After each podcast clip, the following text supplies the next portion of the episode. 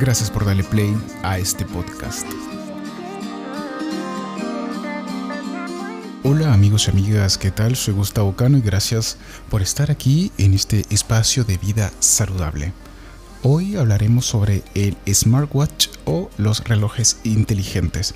Bueno, quiero contarles que recientemente adquirí uno de estos relojes y me llevé la gran sorpresa que son capaces casi que de leer la mente.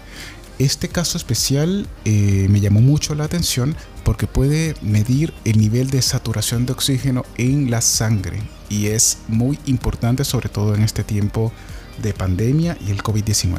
Así que vamos a ello. Quiero contarles primero de que Apple presentó eh, la última versión de su reloj inteligente el pasado 2020, dando un paso definitivo y diferenciador en relación a otras marcas deportivas como Polar y Xiaomi. Representante de la entidad, aseguró en su último evento de lanzamiento que, entre otras fortalezas, este Apple Watch SE y Series 6 tienen la posibilidad de medir el nivel de oxígeno en la sangre, detectando eventuales problemas cardíacos, cerebrales o incluso prevenir y controlar el COVID-19, avisando al portador la importancia de hacerse un chequeo médico. Para eso, el reloj solo necesita de 15 segundos para calcular el color de la sangre bajo las arterias y así detectar el nivel de saturación.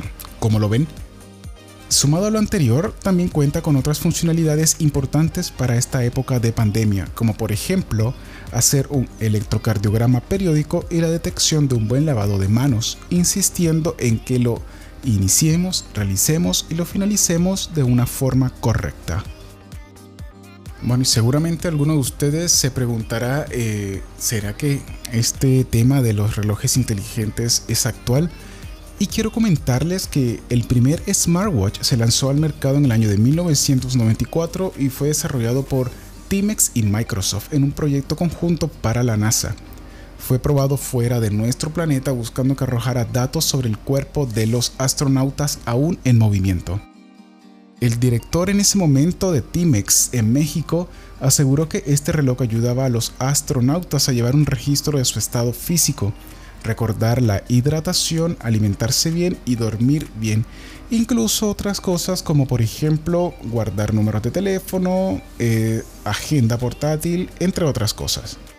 Sin embargo, en la década de los 90, este reloj no se ajustaba a nuestro estilo de vida en ese momento sus funcionalidades no fueron demasiado atrayentes para los consumidores, quizás estábamos en otra circunstancia de nuestra vida. ¿Qué estaban haciendo ustedes? ¿Qué estabas haciendo tú en la década de los 90?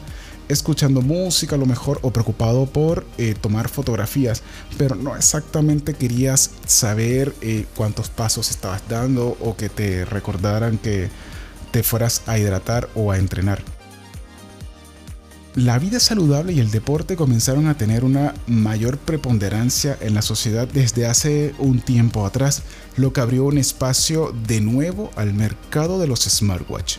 Dispositivos capaces esta vez de conectarse con el celular y sincronizar los datos de almacenamiento, información sobre la, frecuencia cardíaca y otros indicadores de salud en tiempo real, además de que también tener eh, los números de teléfono de tus amigos, correos electrónicos, redes sociales, entre otras cosas. Cabe resaltar de que este resurgimiento o resurgimiento de, eh, eh, de los relojes digitales comenzó a volverse popular primero entre los deportistas de alto rendimiento y luego en personas que caminan y habitan el universo eh, como nosotros que intentamos eh, saber o estar a la vanguardia sobre estos aparatos de tecnología. Pero los deportistas de alto rendimiento fueron quienes comenzaron eh, a imponer, por decirlo de alguna manera, esta nueva tendencia de los relojes digitales. Y qué bueno que hizo que hoy en día se democratizara su uso en la población. ¿Y por qué esto? Porque en su momento para los deportistas de alto, de alto rendimiento les ayudaba a medir su estado físico, por ejemplo, controlar el peso, controlar las calorías, las energías, por ejemplo, medir distancia, conocer su respiración, entre otras cosas. Hoy en día, eh, para la vida, eh, para las personas que estamos aprendiendo sobre la vida saludable y estamos quizás un poco conectados con la vida fitness, nos ayuda también a controlar eh, también primero nuestro peso corporal, aprender de nuestra resistencia, aprender a escuchar el cuerpo. Entonces, hoy quiero invitarte, por ejemplo, si te gustaría comprarte un reloj digital, me preguntarás, bueno, ¿cuáles son las características, Gustavo, que debo tener en cuenta para poder comprar un reloj digital y aquí te lo voy a decir. Primero, Apple no es la única marca que presenta eh, este tipo de reloj digital. ¿sí? Existen otras marcas como Xiaomi, por ejemplo, Samsung, Polar, Huawei, Amazfit, que coinciden en presentar al público un reloj que se vincule a tu propio estilo de vida. Ya no estamos hablando de que este tipo de relojes son como eh, frecuentes para deportistas de alto rendimiento. No, todas estas marcas han buscado que el reloj se convierta eh, eh, o ayude y, le sume actividades o le, sume cualidades al propio estilo de vida del portador. Si por ejemplo el reloj no te va a exigir como si, como si fueras un corredor profesional, por ejemplo, el reloj va a tratar de complementar tu estilo de vida. Por ejemplo, recordarte que tomes una buena respiración, recordarte que eh, puedas elongar, por ejemplo, recordarte que te alimentes bien, ¿sí? Entonces, para tener en cuenta, amigos y amigas, para ir cerrando este podcast, primero, que ese reloj que quieres escoger pueda eh, tener un parámetro eh, de medir el ritmo cardíaco, observando, por ejemplo, la intensidad de los entrenamientos o la capacidad tuya pulmonar para respirar y llevar el oxígeno por todo tu cuerpo, ¿sí? aportando eh, pautas para mejorar tu estado físico. Por otro lado, ten en cuenta que eh, con tu reloj puedas controlar tu peso corporal. Algunos relojes presentan, por ejemplo, un programa de entrenamiento personal, ¿sí? según las necesidades específicas de cada usuario. Analiza también eh, en tiempo real la frecuencia cardíaca, pasos y calorías totales, que incluyen eh, las calorías activas y las que se queman por actividades físicas. ¿sí? Y otra de las características importantes eh, y es que radica en el monitoreo y la medición del descanso nocturno.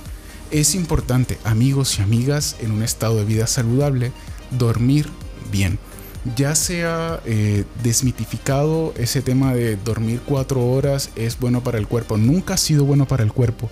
Y hoy los grandes eh, maestros y coaches de la vida saludable te dicen de que es importante dormir ocho horas y tu cuerpo te lo va a agradecer. Y hoy en día estos relojes te ayudan mucho a que puedas optar por un descanso oportuno y el mismo reloj te lo indica. Es hora de dormir.